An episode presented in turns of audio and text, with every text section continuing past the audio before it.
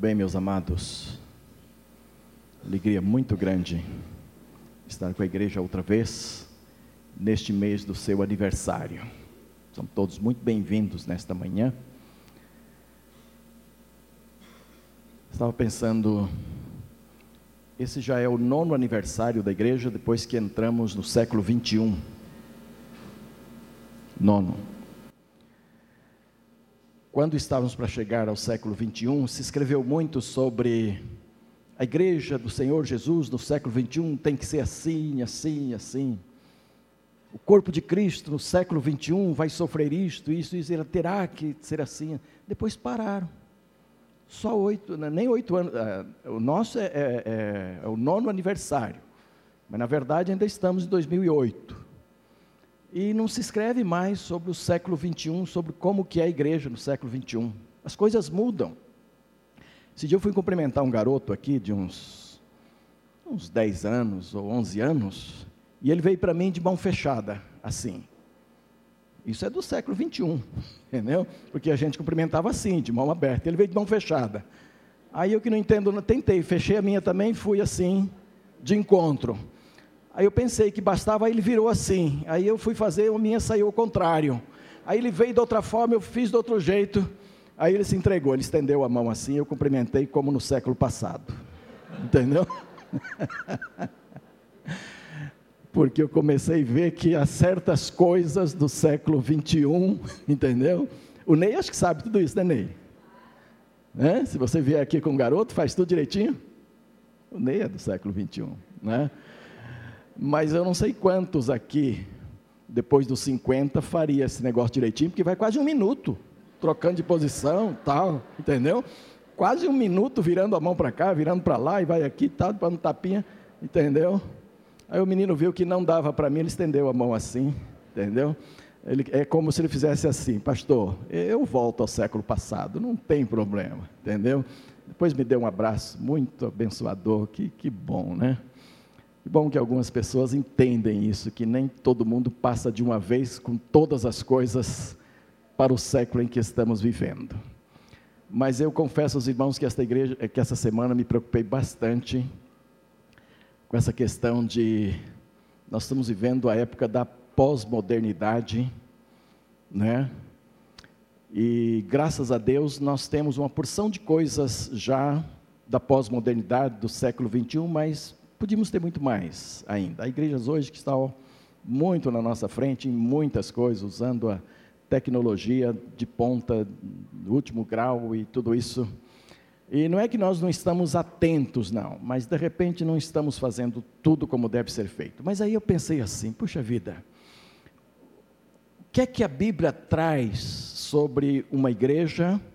Porque a gente vai para a Bíblia, Novo Testamento, a gente volta para o primeiro século, primeira era, era cristã, início da era cristã. As epístolas foram escritas dos anos 48, 49 até 70 no máximo. Aí nesse período as epístolas foram escritas 90 talvez a, a, a última delas. Mas é tudo ali, primeiro século primeiro século para 21 é muita coisa, a coisa fica muito distante. Então, o que é? O que é que nós vamos pegar como modelo? O que é que serve como modelo lá do primeiro século para esse tempo nosso aqui? Tem muita coisa que serve. Aliás, tem coisas do primeiro século que se nós perdermos na nossa visão, se nós deixarmos para trás, dizendo estamos no século 21 ou 22 ou 23, o que vem aí pela frente e tal, e nós deixarmos para trás, nós perdemos a visão do que é uma igreja do Senhor. Não só isso, corremos o risco de perder mesmo as características de uma igreja do Senhor, do corpo de Cristo, uma igreja firme. Isso não quer dizer que eu acho que devemos voltar atrás em todas as coisas. Não. Há coisas que mesmo se deve ensaiar um pouco e aprender, para não passar carão como eu passei aí recentemente com esse menino, não é? Então vale a pena você ir lá, lutar e fazer. E há coisas que a igreja precisa estar se modernizando, se contextualizando o tempo todo. Mas há princípios bíblicos, há coisas que estão lá que a igreja nunca vai poder abrir mão. Se ela fizer, ela estará ah, preparando sua própria sepultura, deixando de ser igreja. Então tem uma igreja que me impressiona muito, e eu quero trabalhar com vocês um pouquinho nesta manhã sobre esta igreja. A igreja que nasceu lá na cidade de Tessalônica, tá bom? Tessalônica. Mas não abra a sua Bíblia para a primeira Tessalonicenses agora. Abra para Atos 17. Atos 17, vamos ver como é que essa igreja nasceu. A igreja lá de Tessalônica.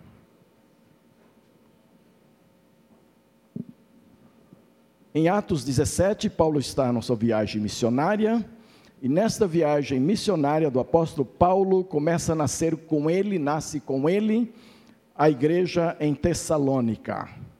Tendo, Atos 17, tendo passado por Anfípolis e Apolônia, chegaram a Tessalônica, onde havia uma sinagoga judaica.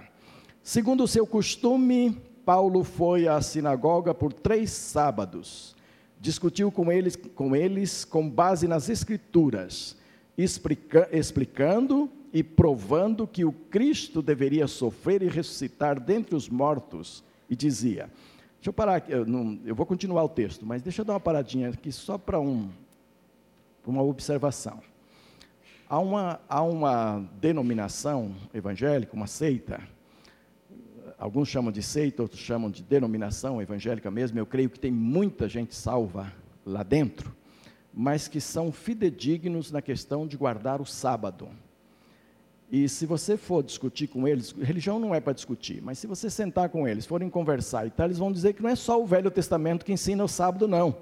Que no Novo Testamento também ensina, e esse é um texto que eles vão usar, dizendo que Paulo foi lá, como era costume de Paulo ir lá na sinagoga aos sábados e ensinar a palavra na sinagoga. Aos sábados, está aqui. Não está aqui, de maneira muito clara?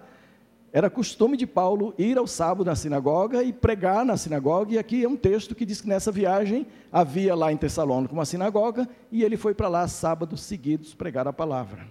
Claro, se ele fosse no domingo, a sinagoga estava fechada. Ele tinha que ir no sábado mesmo, porque o judeu se reunia no sábado e ele queria ganhar os judeus.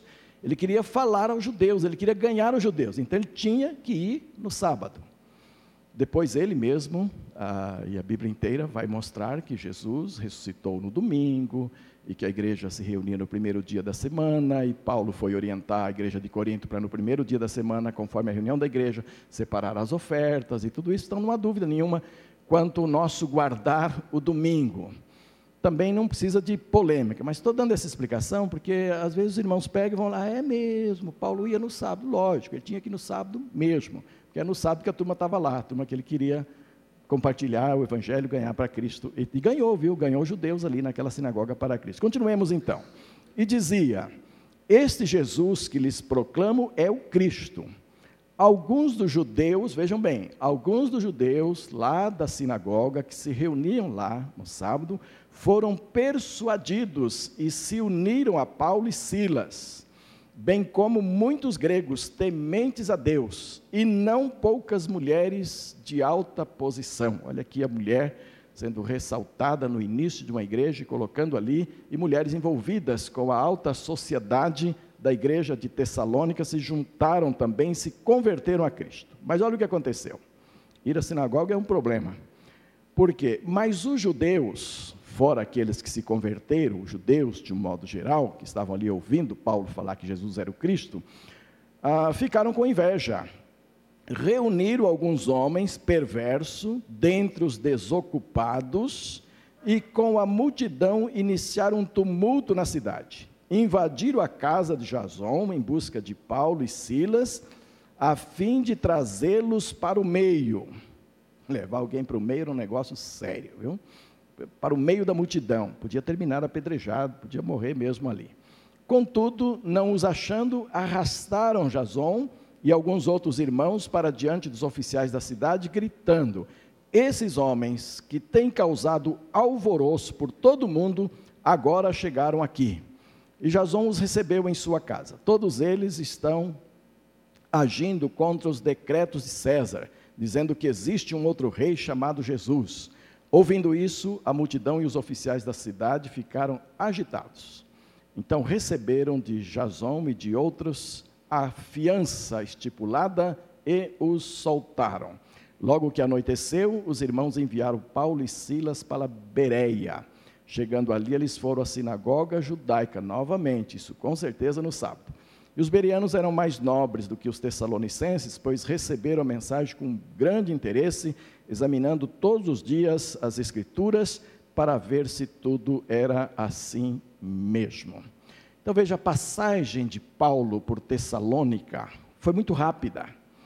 A perseguição veio muito rapidamente. Os comentaristas pensam que ele não passou mais do que seis a oito meses na cidade de Tessalônica. No entanto, esses poucos meses foram suficientes para deixar ali uma igreja instituída, uma igreja organizada, uma igreja para pregar o nome do Senhor Jesus. Que maravilha, irmãos. Quando você Deus tira você de onde você está, às vezes da zona de conforto e tal, e você vai para um lugar onde não há igreja instituída ainda, e você tem a bênção de começar uma igreja na sua casa, na sua comunidade, é fantástico. Que Deus vai multiplicando pessoas, igrejas do Senhor se multiplicam assim. Então Paulo chegou lá naquela cidade juntamente com Silas, e pregou o evangelho, foi lá na sinagoga, começou convencendo alguns judeus, eles se converteram, gregos também se chegaram e muitas mulheres diz a palavra. Então nasceu ali a igreja de Tessalônica. Mas a perseguição muito forte fez com que esses próprios irmãos e o Jason também, que teve que pagar fiança e tudo isso, entenderam que era melhor que Paulo e Silas se retirassem. E então, como diz o texto, eles se retiraram, foram para Bereia, e foram aí, continuaram pregando a palavra, ensinando a palavra, encontraram lá em Bereia gente que queria examinar de fato a palavra. Mas eu quero me ater à igreja de Tessalônica, que eu estou querendo vê-la como um, modelo para os nossos dias. Claro que não, é, não vou versar sobre todas as coisas que uma igreja precisa ter hoje no século 21 para ser uma igreja razoável, para ser uma igreja modelo, uma igreja que as pessoas amem, gostem, estejam e uma igreja que faça diferença na sociedade. Mas tem alguns lances no primeiro capítulo da primeira carta de Tessalonicenses que eu gostaria de compartilhar. Li esse texto inicial para os irmãos entrarem dentro do contexto, como é que nasceu esta igreja. Notem duas coisas: que a igreja nasceu debaixo de perseguição. Debaixo de perseguição, ou você é ou não é não tem meio termo. Debaixo de perseguição, ou você diz que você é de Cristo e arrisca a vida por Ele, ou você não é. Você entrega os pontos.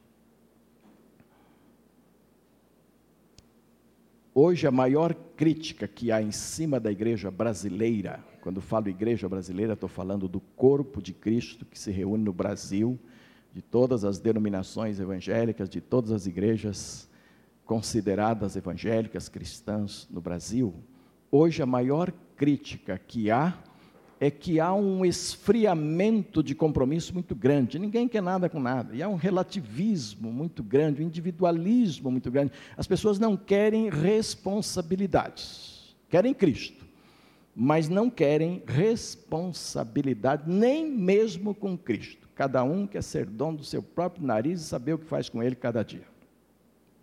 Isto é ruim, porque ao mesmo tempo que se admite um crescimento especial, ao mesmo tempo que se nota que o cristianismo tem crescido, o número de igrejas tem aumentado, o número de batismo tem aumentado e tudo isso, também se nota que há uma frieza muito grande e que vai aumentando cada vez mais e que os crentes vão ficando cada vez mais descompromissados com a palavra e com o Senhor Jesus também.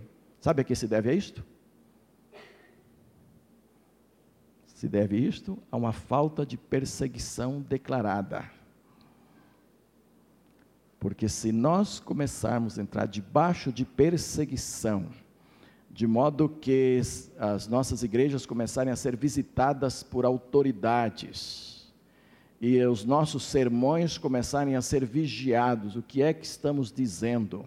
E daqui a pouco chegarem é, proibições de se pregar a vizinhos, de se falar às pessoas, de se catequizar, certamente vão usar esta palavra outras pessoas, levando a mudarem de denominação, de religião e tudo isso. Se uma perseguição muito grande dessa acontecer, duas coisas vão acontecer de imediato na igreja do Senhor. Primeiro, ela vai diminuir de número sensivelmente, porque muita gente vai dizer bye bye, estou indo, fui. Muita gente, muita gente boa se a polícia chegar e disser, olha, se você não quer mais essa Bíblia, não jogar fora, não deixar falar disso, você vai preso, muita gente, mas muita mesmo, vão dizer tchau à igreja. Agora, aqueles que ficarem, aqueles que permanecerem, aqueles que disserem, eu estou pronto para tudo, pode me prender, pode me bater, pode me machucar na frente da família, pode estragar o meu corpo, pressionar meu corpo, pode ah, fazer o que quiser, pode até me matar, que eu sou do Senhor Jesus, essa turma começará a vivenciar uma qualidade de vida espiritual que talvez não haja como chegar a ela sem a perseguição. A gente só lê de crentes que chegaram a tais pontos no meio de perseguição, não se lê que sem a perseguição se chegou. Parece que ela é necessária para que isso aconteça. Aí essas pessoas vão ficar fortes, fortes, fortes no Senhor. Sabe o que aconteceu com a igreja de Tessalônica? Oito meses só com a presença do pastor, do missionário, dos pastores, Paulo e Silas. Oito meses, eu estou dando a, a, expectativa máxima do, dos comentaristas. Oito meses só, depois eles se vão por conta de uma perseguição e a igreja se fortalece nesse momento. Gente, hoje a gente gasta em missões, né, missões nacionais, por aqui no Brasil, formando igrejas, às vezes gasta 10, 15, 20 anos. Nosso missionário ficou lá em Buriti de Minas, só com a gente participando, quatro anos. Deixou uma igreja com cerca de 50 membros, uma escola dominical com cerca de 100 pessoas participando. Deixou o ministério lá, assumiu uma igreja aqui em Brasília. Ainda não foi colocado um outro obreiro no local. Faz poucos meses que ele tomou posse aqui. Mas escute o que eu estou falando. Se passar mais de um ano, um ano e meio, sem um outro missionário lá, sem um outro pastor assumindo, aquele pessoal espalha todo mundo, some todo mundo. Porque já foi assim antes. Aquela igreja tinha 30 membros quando o outro missionário a deixou. Aí ficou um ano e meio sem ninguém. Foi quando passei por lá, botamos os olhos lá e fomos trabalhar. Quando o nosso missionário chegou lá, havia dois membros só na igreja. E olha, não é porque estavam noutras igrejas, não, sumiram mesmo, foram para o mundo, abandonaram. Porque se ficasse na outra igreja, está ótimo, está no reino. Mas não é isso não, abandonam mesmo. E corre o risco hoje, se nós deixarmos lá, se ficarmos lá, nós que eu falo é a junta, né? porque nós éramos só uh, uma parte trabalhando, era um convênio tripartite ali para aquele trabalho missionário. Mas se a coisa ficar assim, e eu vou conversar isso na terça-feira, agora de manhã, com o secretário executivo do campo, se permanecer assim, daqui a pouco esses irmãos não estarão firmes mais. Mas sabe por quê? Porque falta perseguição, eles não são frutos de uma perseguição eles são frutos de uma decisão muito passiva, muito tranquila, muito eu vou seguir, está bem, eu me batizo e tal, mas não chegaram a sentir o poder das trevas em cima da igreja do Senhor. E então não há muita firmeza nisto.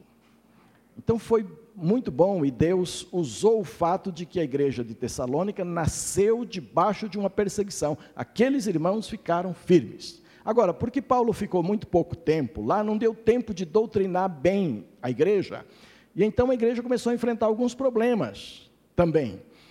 E, por exemplo, um grande, um grande problema teológico na igreja, que o pastor Valdeir está tratando aqui, era a questão da volta de Cristo. Eles ouviram pouca coisa a respeito disso, eles não tinham muita noção. E eles tinham muito medo de morrer primeiro e Cristo voltar, o que, que vai acontecer com os mortos, eles não sabiam o que iria acontecer, eles ficavam preocupados de quem está vivo e tem um parente morto, como é que fica isso na hora que Cristo voltar, vai, vai, vai reconhecer, vai ter oportunidade ou não? E Paulo escreve uma segunda carta e trata desse problema direitinho, e está tão claro lá na carta como é que isso vai acontecer. Se morreu primeiro, os que ficaram vivos, não se preocupem, que morreu em Cristo, fique tranquilo, porque ele vai ressuscitar. Ah, mas eu vou estar vivo. Fique tranquilo, que você vai subir também junto. Todos vão se encontrar lá nos ares. Que beleza aquele capítulo 5 de Tessalonicenses, que fala, 4 de Tessalonicenses, que coloca a escatologia de uma forma muito clara para nós. Isso era por causa das dúvidas geradas lá em Tessalônica, entendeu? Também eles tiveram dificuldade que os gregos tinham muito de entender a questão da fidelidade matrimonial, porque que o homem precisa ser fiel à sua esposa, e eles tinham problemas com prostituição, porque eles entendiam, começaram a entender que os gregos diziam que o espírito não tem nada a ver com a carne, que as duas coisas são separadas. Então, com o espírito eu sirvo a Deus e com a carne eu posso ter prazer. E então o adultério ficava na linha do prazer físico, do prazer carnal, que não afetava o espírito. Paulo vai lá dizendo: olha, você precisa conseguir a sua esposa e mantê-la em santificação. Ele trata da, da, da, dos problemas de ordem sexuais que estavam atingindo aquela igreja na sua carta também. Eu não vou tratar de tudo isso, eu vou ficar restrito ao primeiro capítulo, os primeiros dez versículos, mas agora vamos para Tessalonicenses, primeira carta, capítulo 1, versos 2 a 10. E aqui eu quero retirar algumas coisas que eu vejo como modelo para a terceira igreja, para a igreja dos dias de hoje, para a igreja do século 21 esta igreja que se preocupa bastante e está certo em fazer com a modernidade, com a pós-modernidade, com a tecnologia que está aí à nossa disposição e até com as mudanças que a sociedade vai sofrendo cada dia como resultado dos anos que ela vai vivendo, resultados normais destas, destas mudanças, né? Mas olha aqui algumas coisas. Primeira carta de Tessalonicenses, capítulo 1, verso 2. Sempre damos graças a Deus por vocês. Essa era uma característica do apóstolo Paulo muito boa. Ele já estava sabendo que havia problemas sérios ali. As notícias dos problemas tinham chegado a ele. Ele vai escrever orientando e tal. Mas ele diz: Eu dou graças a Deus por todos vocês, mencionando-os em nossas orações. Então Paulo ia para frente, ele viajou, foi cuidar de outros grupos, foi criar outras igrejas, mas estava lembrando daqueles convertidos lá e trazia esses convertidos em oração. O ministério da intercessão é uma das melhores coisas que pode haver numa igreja, você ser um intercessor, alguém que está orando, intercedendo, pegando as pessoas nome por nome, colocando diante do Senhor. Talvez ah, os homens não reconheçam muito, talvez a igreja não lhe dê grande destaque por conta disso, não se importe não, continue orando porque esta é uma bênção na igreja do Senhor. Seja intercessor, ore cada dia. E Paulo fazia isto. É, diante do nosso Deus e Pai, é, lembrando continuamente diante do nosso Deus e Pai, o que vocês têm demonstrado. E agora vem, o que é que eles têm demonstrado? O trabalho que resulta da fé, o esforço motivado pelo amor e a perseverança proveniente da esperança em nosso Senhor Jesus Cristo. Sabemos, irmãos amados de Deus, que Ele os escolheu, porque o nosso Evangelho não chegou a vocês somente em palavra, mas também em poder. Se a gente vai pregar o Evangelho debaixo de perseguição, esse Evangelho vai chegar em poder. Não quer dizer que pregando sem perseguição estamos desprovidos de poder, mas o que Paulo está querendo colocar aqui, o que Paulo está ressaltando é isso: não foi fácil pregar a vocês não foi de graça pregar a vocês, houve um preço muito alto, a gente quase perdeu a vida aí e vocês continuaram debaixo da perseguição. Ah, então foi um evangelho de poder, porque no meio da perseguição vocês entregaram a vida a Jesus Cristo e poder no Espírito Santo que lhes deu discernimento para prosseguir nesta convicção. Vocês sabem como procedemos entre vocês em seu favor de fato, vocês se tornaram nossos imitadores e do Senhor, pois apesar de muito sofrimento, receberam a palavra com alegria que vem do Espírito Santo. Assim tornaram-se modelo para todos os crentes que estão na Macedônia e na Caia. Porque, partindo de vocês, propagou-se a mensagem do Senhor na Macedônia e na Caia. Não somente isto, mas também por toda parte tornou-se conhecida a fé que vocês têm em Deus. O resultado é que não temos necessidade de dizer mais nada sobre isso, pois eles mesmos relatam de que maneira vocês nos receberam e como se voltaram para Deus, deixando todos os ídolos, a fim de servir ao Deus vivo e verdadeiro, e esperar do céu seu Filho, a quem ressuscitou dos mortos, Jesus, que nos livra da ira que há de vir. Irmãos, perceberam que modelo de igreja nós temos aqui? Nenhuma igreja moderna ou pós-moderna ou do século 21 nesses tempos de costumes tão diferentes que nós vemos e temos, neste tempo em que cada um quer ser dono de si, nenhuma igreja pode prescindir desse triângulo que aparece aqui que Paulo cita. Eu vejo em vocês o trabalho resultante da vossa fé. A igreja nasceu para exercer fé em Deus, em Jesus. Nosso culto Passos de Fé aqui tem por objetivo não receber bênçãos de Deus, receber bênçãos, cobrar Deus bênçãos, negociar bênçãos e tudo. Isso acontece. Mas o culto tem como prioridade despertar fé nas nossas vidas. E se ela não for despertada, e se não agirmos pela fé naquilo que estamos a fazer, nada terá valor de fato diante de Deus, porque a, a igreja a, precisa viver pela fé. O justo, pela sua fé, viverá. Diz lá o Velho Testamento, confirmado também no Novo Testamento.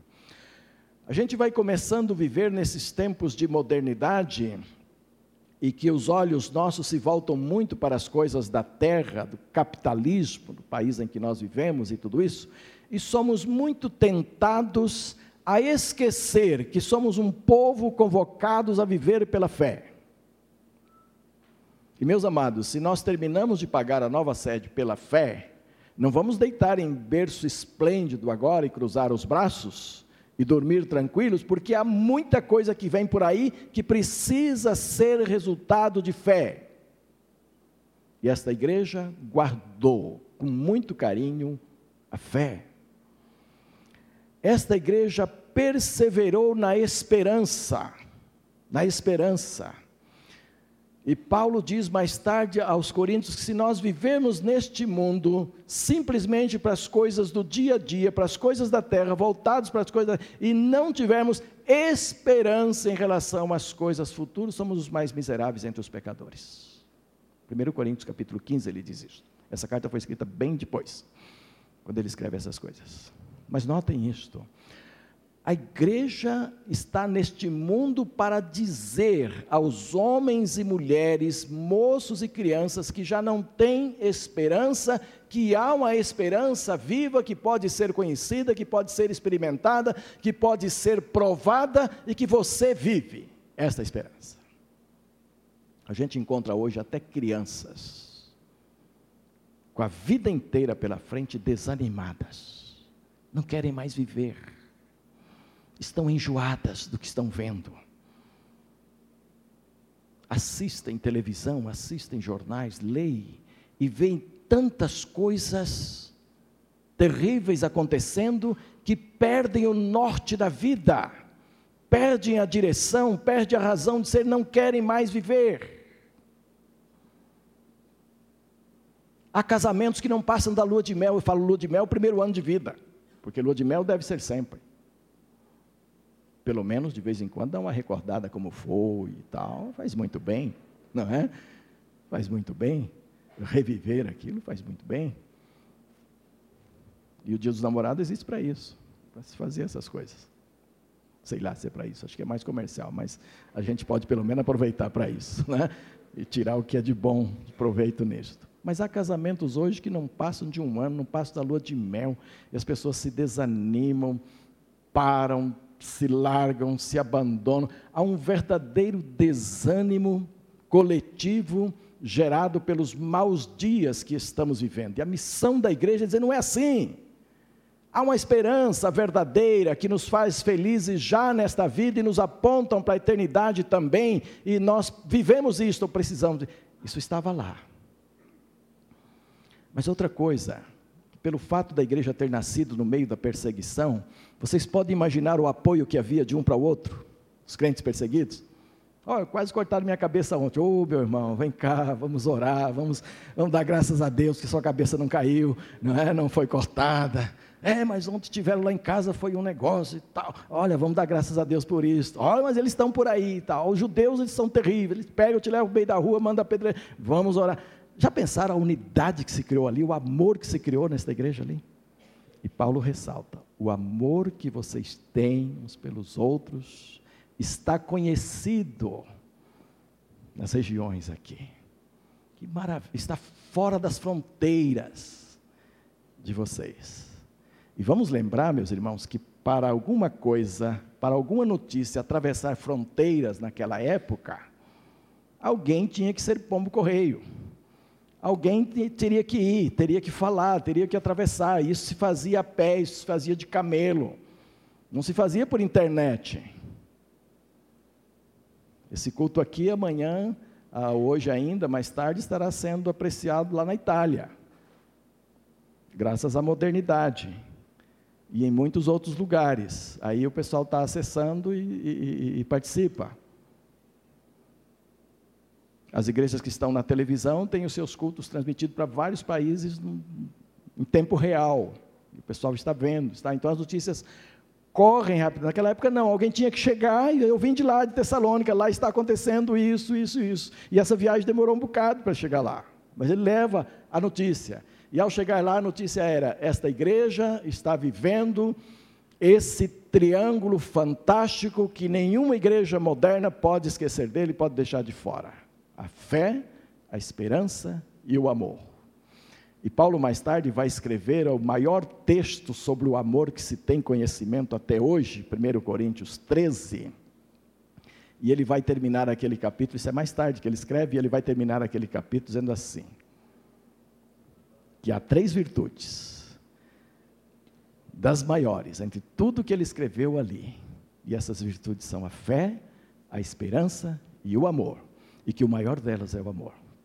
Gente, vocês não tenham dúvida, as pessoas ainda precisam ser amadas. Todas.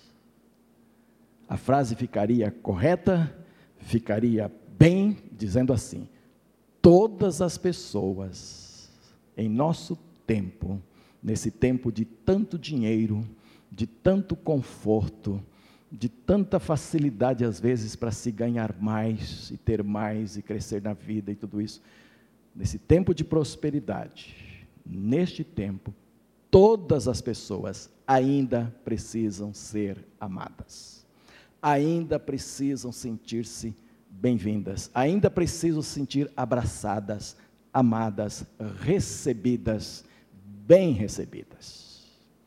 E eu queria dizer mais: se há um lugar onde, onde as pessoas precisam ser bem recebidas, é na igreja do Senhor. Ah, elas querem ser bem recebidas. Vocês não viram quando o Enzio e a Lala entraram aqui hoje? Vocês não viram? Eles vieram correndo, e ela primeiro e ele depois vieram me abraçar aqui à frente. Como o pessoal viu que eu não tinha problema de ser abraçado mesmo durante o culto, e então, digamos assim, a liturgia foi quebrada por aqueles abraços e aquele matar de saudades, outros disseram, pastor pode, eu também posso. E então correram para cá para abraçá-los também. E a essa altura muita gente aqui quer abraçar. E eles estavam me dizendo, que saudades. Porque foi aqui que eles conheceram Jesus. Foi aqui que eles abraçaram esta fé. Agora estão lá no Rio de Janeiro, seguindo na fé sendo bênçãos na fé. Deus os levou para lá. Mas quem não lembra da conversão de vocês? Que coisa fantástica esse casal aqui. Quem não lembra como vocês foram amados e como souberam amar a terceira igreja? Dar de vocês aqui para a terceira igreja?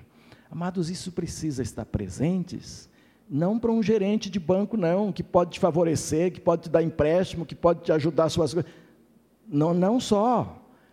Isso precisa ser demonstrado para toda e qualquer pessoa, porque toda e qualquer pessoa é carente. E é carente de amor, é carente de esperança, é carente de uma palavra de fé, de uma palavra de vida, que precisa partir da igreja do Senhor. Só nós conhecemos estas coisas.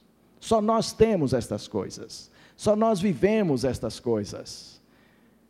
E é preciso vivê-las na prática, não conceitualmente só, não através de conceitos só. Paulo está dizendo que esta igreja não fez da sua vida cristã apenas uma fileirinha de conceitos, mas ela viveu essas coisas na prática, ela viveu isso na prática. Às vezes a gente vai perdendo isto, e quantas desculpas temos? Ah, a igreja cresceu, a igreja ficou muito grande, já não conhece ninguém e tal, então não dá mais para praticar aquele amor que se praticava antes. Não. Os grupos pequenos estão aí, e é lá que é para desenvolver esse amor. Ah, o nosso tempo de comunhão está aí, o pessoal. Aqui, quando dá nove da noite, Valdeir, o irmão está pregando entusiasmadamente, que eu vejo, às vezes, e pessoas já estão saindo. Mas não estão saindo para ir embora Estão saindo para ter comunhão aí fora, estão saindo para conversar e gostam de ficar aí. A maioria fica aí muito tempo, e esse é um tempo muito gostoso. E querem saber? Eu gosto muito de conversar. Eu sou muito tentado a conversar. Se eu não estiver pregando, estiver sentado aí junto com irmãos, eu dou um cutucãozinho, sai algum cochicho de vez em quando. Ali mesmo assim, puxa, não é o lugar, não deve. Mas quando eu saio aí fora, quando estou junto, eu gosto de conversar. Entendeu? Teresa fala que eu sou meio rouco assim, tenho problema de garganta, porque eu sempre conversei muito. Mas é verdade, se você gasta mais, mais cedo você tem problemas. Então não é só de pregar, é de conversar também. Isto é bom, isto faz, isto é legal. Agora é preciso abrir o leque para conversar com as pessoas que estão chegando também, para demonstrar esse nosso amor para elas também, não só com aqueles escolhidinhos que a gente já sabe que a conversa vai ser pescaria, vai ser tucunaré e não sei o que e tal. Não só esses, tá certo? Mas outros. Não só o grupinho da previsão, que a gente já sabe os resultados anteriores, como é que está caminhando, quem vai ser o campeão e tal, e o grupinho fechado ali. Não só isso, mas vamos abrir isso para outros também. Não só a questão do em casa que você vive cada semana e você vive perto e tal, e está muito legal. Vamos estender isto para outros, vamos saber o que os outros querem conversar também. Não só a seleção brasileira, para aqueles que gostam de assistir, que vão assistir hoje, e depois vão falar. Não só isso, mas há tantas outras coisas. O povo é carente de muitas coisas e o povo quer, o povo precisa. Os irmãos não se enganem. Quando alguém sai da sua casa e diz assim: Hoje vou visitar a igreja tal, e ele não é uma pessoa comprometida com a igreja ainda, pode saber que ele vem para avaliar. Ele vem para avaliar, ele vai avaliando, e ele vai vendo todas as coisas. E ao sair daqui, ele diz assim: Olha, amei, gostei, notaram a minha presença, verificaram, falaram comigo, gostei do culto, me senti bem, uma igreja que eu posso até voltar. Ele não está ainda tão interessado, mas eu posso até voltar, se eu receber um bom convite, não é? Se alguém se mostrar bem amável, é uma igreja que eu posso voltar. E ele vai voltando, ele vai voltando. Depois ele começa a ver a seriedade da igreja acima deste amor inicial que é demonstrado, vai vendo a profundidade, como a igreja participa da vida da sua membresia, como a igreja ajuda a resolver problemas, como há cursos que pode ajudar aqui e ali, como há recursos que são usados, e então ele acaba mesmo dizendo: Olha, eu quero Jesus e quero a igreja também porque é impossível querer só Jesus. Ele é a cabeça, a igreja é o corpo, e é preciso querer tudo. Mas nós temos uma responsabilidade enorme como corpo de Cristo, como igreja, para fazer com que as pessoas cheguem a amar Jesus por causa de nós. E aí o amor tem que estar na frente, porque Paulo termina lá dizendo: olha, desses três, o maior deles é o amor. Mas é preciso que o conjunto esteja lá, o triângulo inteiro: fé, perseverança, esperança e o amor. Tá bom? Mas não é só isso. A Bíblia diz aqui que esses irmãos passaram por uma uma inversão de valores muito profundo na sua vida. Paulo, Paulo diz assim: a nossa palavra chegou aí em poder, a palavra de Deus chegou aí em poder no meio da perseguição, e nós somos testemunha como vocês se converteram dos ídolos abandonaram todos os ídolos para servirem a Jesus. Ah, meus irmãos, se Jesus não custou nada para você, se você não abandonou nada, se você não está mudando de conceito, se você não está mudando os valores da sua vida, cuidado, porque ele pode não representar nada para você. Hoje prega-se um evangelho, olha, é Jesus que precisa de você, não é você que precisa de Jesus, é Jesus que precisa de você. Então dê um sinalzinho, venha, você não tem que mudar nada, você tem que continuar do jeito que está, você pode, você continua tal como sempre foi. Jesus precisa de você. Pregação errada, invertida, é você que precisa de Jesus. E porque você precisa de Jesus, há coisas que você vai ter que deixar sim, por causa de Jesus, não imposição de igreja não, não regrinhas de igreja não. Mas Jesus vai dizer algumas coisas que o Espírito Santo se aborrece, tem tristeza, não fica bem, e você vai abandonar. Primeira visita que eu fiz para esse casal aqui, tinha uma prateleira lá. Era de vodka para cima. Eu não conheço essas bebidas, eu não sei, mas uísque, vodka e tudo. E esse camarada era um homem que tomava um litro de uma vez. Ia descendo assim, ó, uma após outra. Lembra? E eu falei para ele: o que, que, você vai fazer com isso tudo? Eu não sei quantos reais tinha ali de bebida, porque são bebidas caríssimas. Essas bebidas são caras e fortes, não é? E ele disse: é, Eu já estou vendo, já estou falando com Jesus sobre isso, ele vai dar um jeito nisso. E deu mesmo. E deu mesmo. Onde eu estava numa festa, e alguém veio e perguntou para uma pessoa que estava junto de mim, um irmão que eu não conhecia, é daqui da igreja, mas eu não conhecia bem, a gente não conhece todos muito bem, até que sente numa festa junto, não é? Ou almoce junto, ou pesque junto, alguma coisa assim mais próxima, né? a gente conhece melhor. E alguém passou e perguntou, vai um vinhozinho? Não era vizinho, não, é vinho mesmo, de beber, entendeu? Não estava cumprimentando o vizinho, não, era vinho mesmo, estava oferecendo um vinhozinho. Aí ele disse assim, olha, eu sei que pode eu sei que biblicamente não há problema, mas eu não posso. Eu não posso porque eu já fui bêbado de rolar mesmo na calçada. E eu já fui bêbado de virar um litro de vodka de uma vez e bebê-lo todo. E eu já dei muito trabalho, pra, e a esposa estava junto, e eu já dei muito trabalho para essa santa mulher de Deus que me suportou por muitos anos um bêbado de calçada. Jesus me libertou. Então eu não quero provar nada que possa me induzir de novo à bebida. Eu louvei a Deus.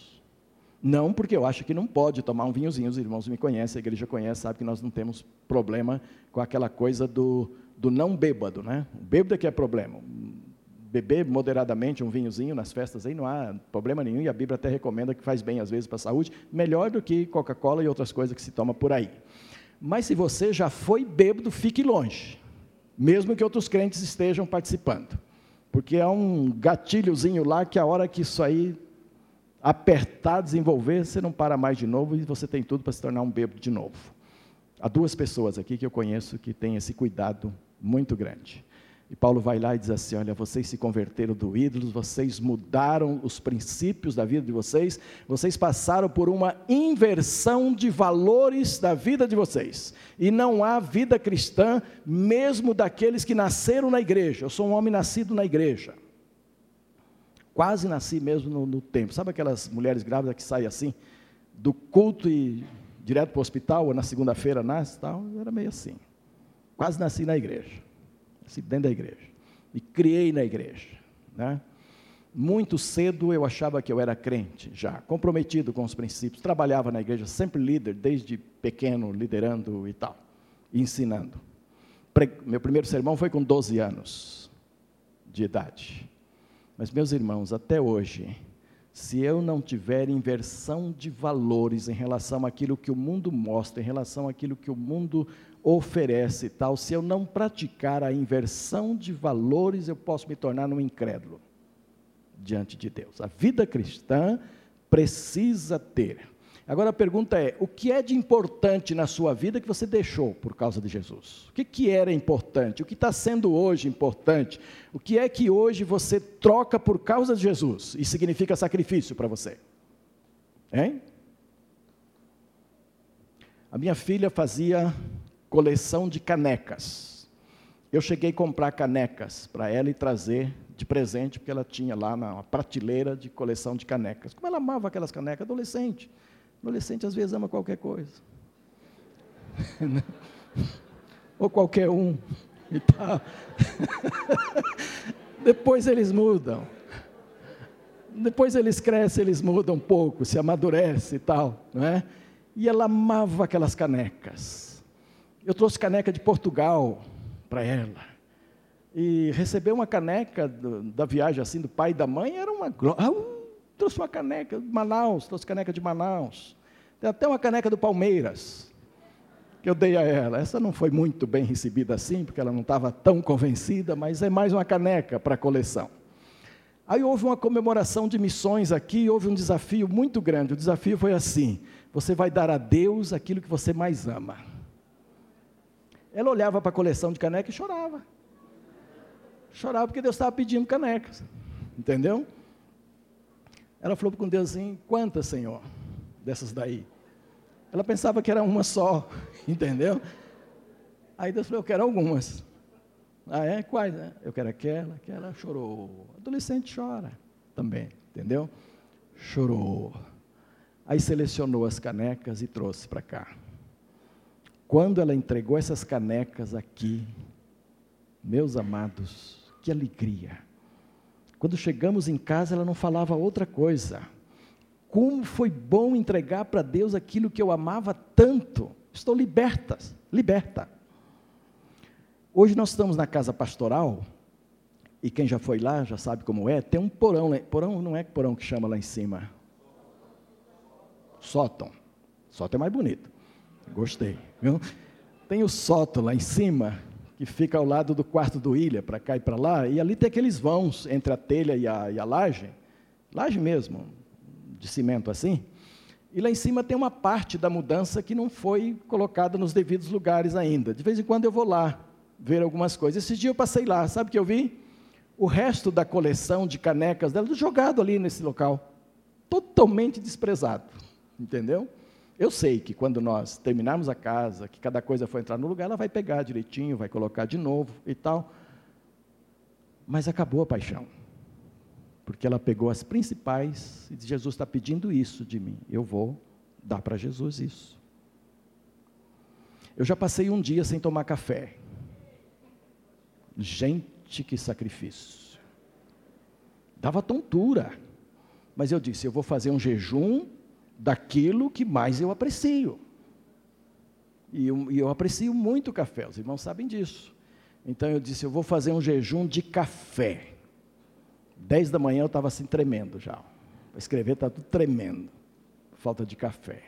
E daqui a pouco a cabeça e tal. Eu vou para Deus, Senhor, pode rachar, mas eu vou passar o dia hoje sem tomar café. Ah, quando aquele dia passou, que felicidade. Eu consegui passar um dia sem tomar café por causa do Senhor. Foi caro. Se ele pedir de novo, eu vou fazer de novo. Eu, aliás, eu já diminuí bastante. Mas sabe, pensa naquilo que tem muito significado para você, mas que de repente, se você abrir mão, você vai sentir uma felicidade por causa de Jesus. Eles abriram mão daqueles ídolos, houve uma inversão de valores. Quais foram os valores que você trocou na vida por causa de Jesus? Hein? Pense nisso. Não dá para abraçar o mundo, abraçar o dinheiro, abraçar as coisas que são valorosas neste mundo e abraçar o Senhor Jesus ao mesmo tempo. Ele falou que não dá. Ou você serve a um, ou você serve a outro. A outra coisa é que nessa igreja também, eles ultrapassaram os limites geográficos anunciando o Evangelho. E então Tessalônica está aqui, aqui ao lado tem outra cidade, ali tem outra, lá tem outra, e eles foram para lá. Eles chegaram lá, eles deram testemunho lá. Essas regiões foram alcançadas pelo Evangelho através daquela igreja. Amados, uma igreja não pode ficar confinada nos seus limites geográficos apenas. Eu dou graças a Deus porque a terceira não tem essa visão. Esse, uh, nesses dois últimos meses, eu já falei com o pastor Oswaldo umas quatro ou cinco vezes ao telefone, já falei com o pastor Elton Rangel, que é um missionário do, brasileiro na, na, na, Espanha. Ele está morando, o Oswaldo está morando numa casa que é da igreja, pastoreada por Elton Rangel. E há muitas dificuldades por lá nesse momento com o pastor Oswaldo. Peço para os irmãos orarem com a definição de campo e tudo isso.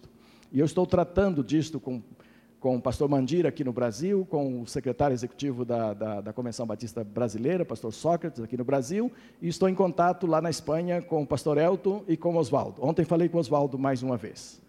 E sobre a minha mesa está um e-mail muito grande que eu vou ter que levar e, e trabalhar com cuidado ah, para ver o que está acontecendo ali.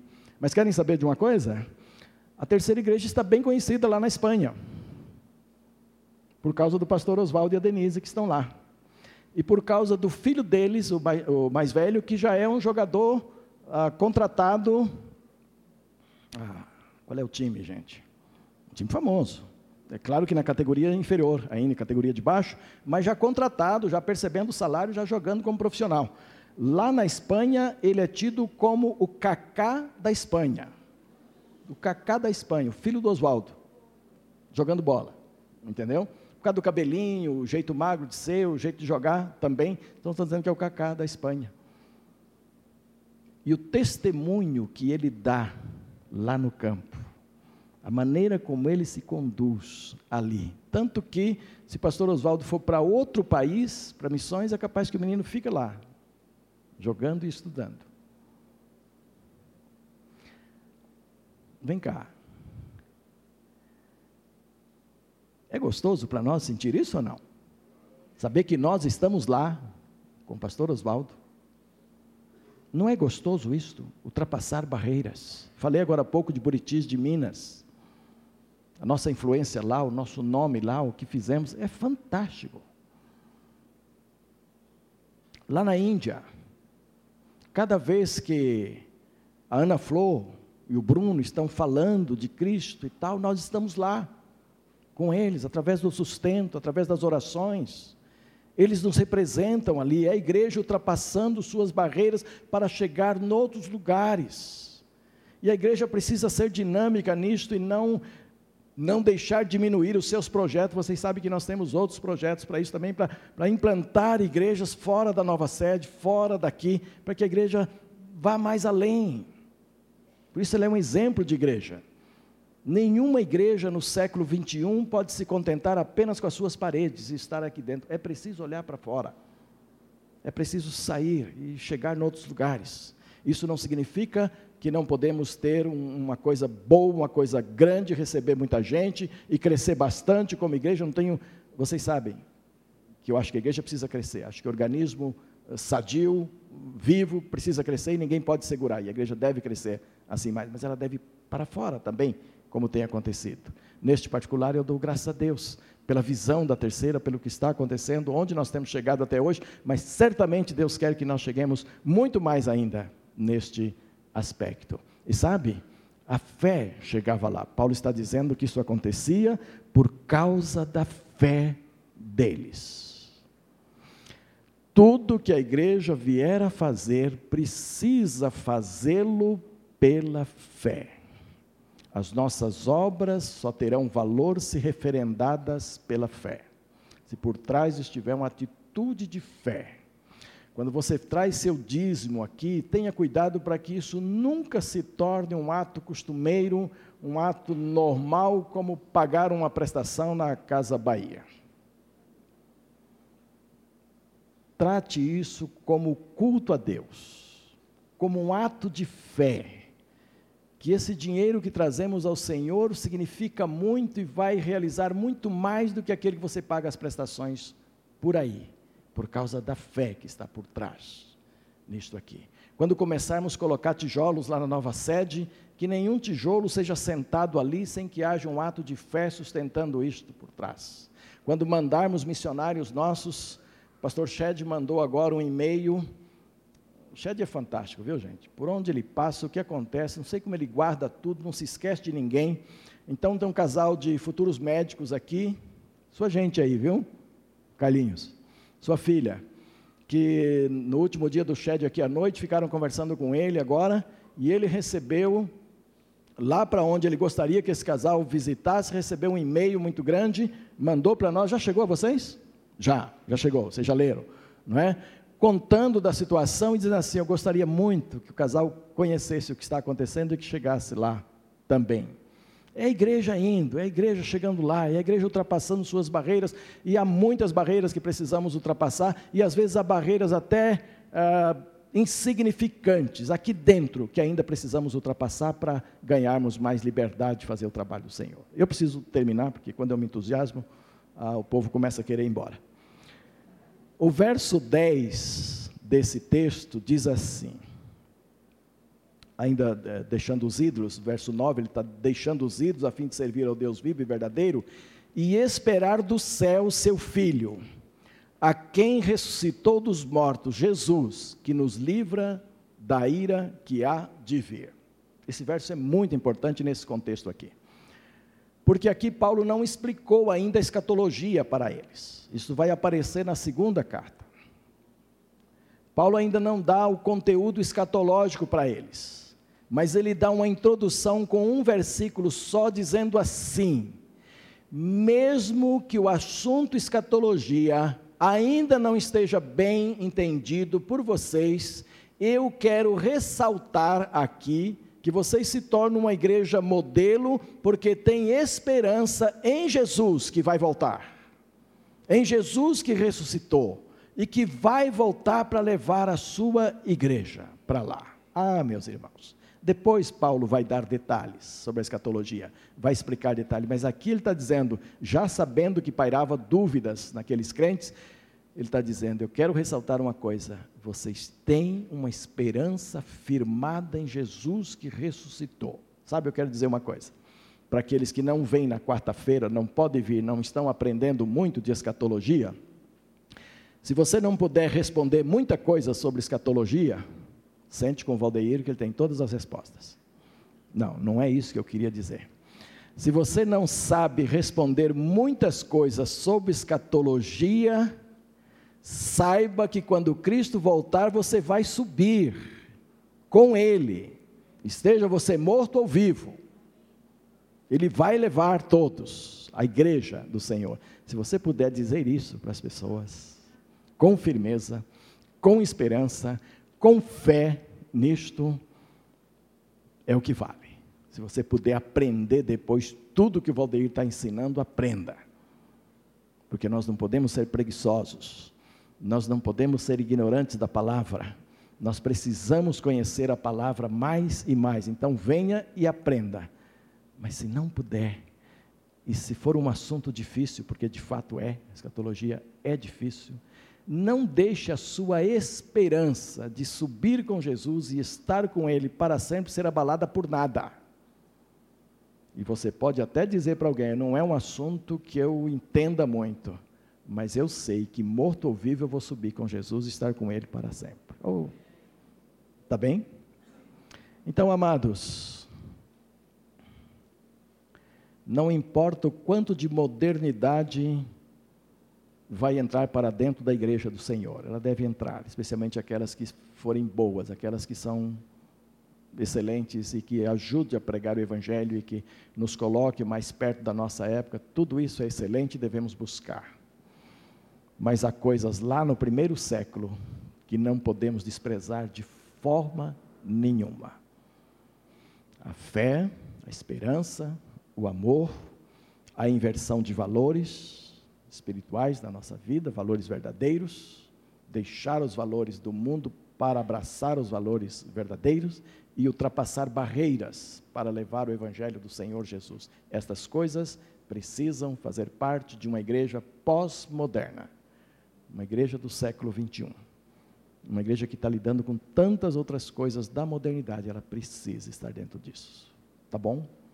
Você pode baixar sua cabeça e pode agradecer a Deus por isso pode dizer a Ele que você se encaixa, ou você quer se encaixar naquilo que você ouviu nesta manhã, e você quer ser encontrado nesta era da pós-modernidade, voltando aos princípios lá do Novo Testamento e vivendo-os para a glória de Deus. Pai amado, eu te dou graças mais uma vez pela terceira igreja, e porque nós estamos comemorando este ano o nosso 38º aniversário, e estamos vivendo em pleno século 21, em plena pós-modernidade, e nós temos usado muitas coisas importantes deste tempo E há muitas outras que precisamos ainda inserir no nosso meio e usá-las. Mas há essas coisas e tantas outras lá do primeiro século, guardadas na tua palavra, com duração eterna, ó Deus, que nós não queremos deixar.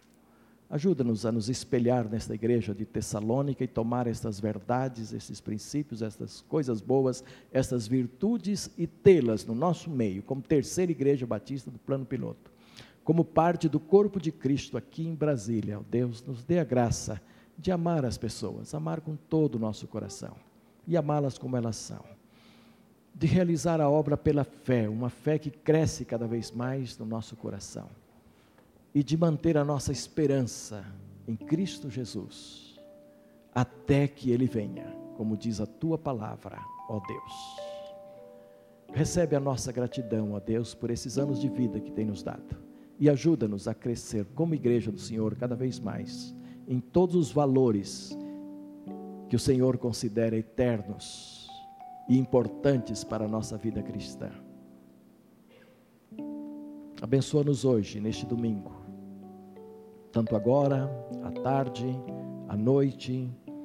Visite os nossos doentes, como já foi orado aqui. Dê a todos a tua graça, Pai. Nós assim oramos em nome de Jesus.